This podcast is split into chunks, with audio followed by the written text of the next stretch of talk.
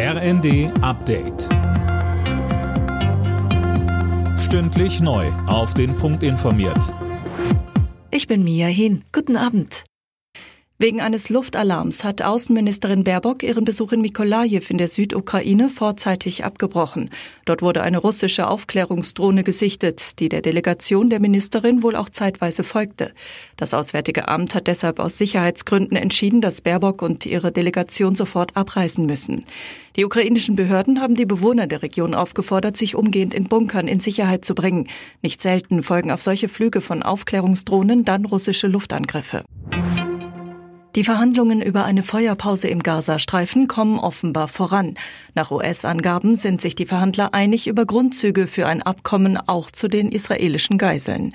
Mehr von Imme Kasten. Die Vertreter Israels, der USA, Ägyptens und Katars haben sich wohl bei einem Treffen in Paris soweit verständigt, wie der nationale Sicherheitsberater des Weißen Hauses Jake Sullivan dem Sender CNN sagte, müssen allerdings noch Details ausgearbeitet werden. In den kommenden Tagen könnte eine Vereinbarung stehen. Für die neue Waffenruhe soll die Hamas Geiseln entlassen.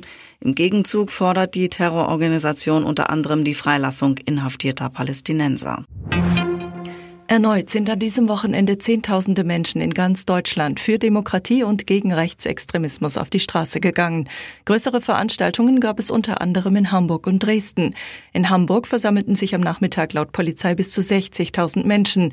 Bei der Demo in Dresden sprach das Kulturbündnis Sachsen von 20.000 Teilnehmern. Bereits gestern demonstrierten in Stuttgart laut Polizei etwa 9.000 Menschen. Borussia Dortmund hat im Kampf um die Champions League Plätze in der Bundesliga einen Dämpfer bekommen. Gegen Hoffenheim unterlag Dortmund 2 zu 3. Außerdem spielte Frankfurt 2 zu 2 gegen Wolfsburg. Alle Nachrichten auf rnd.de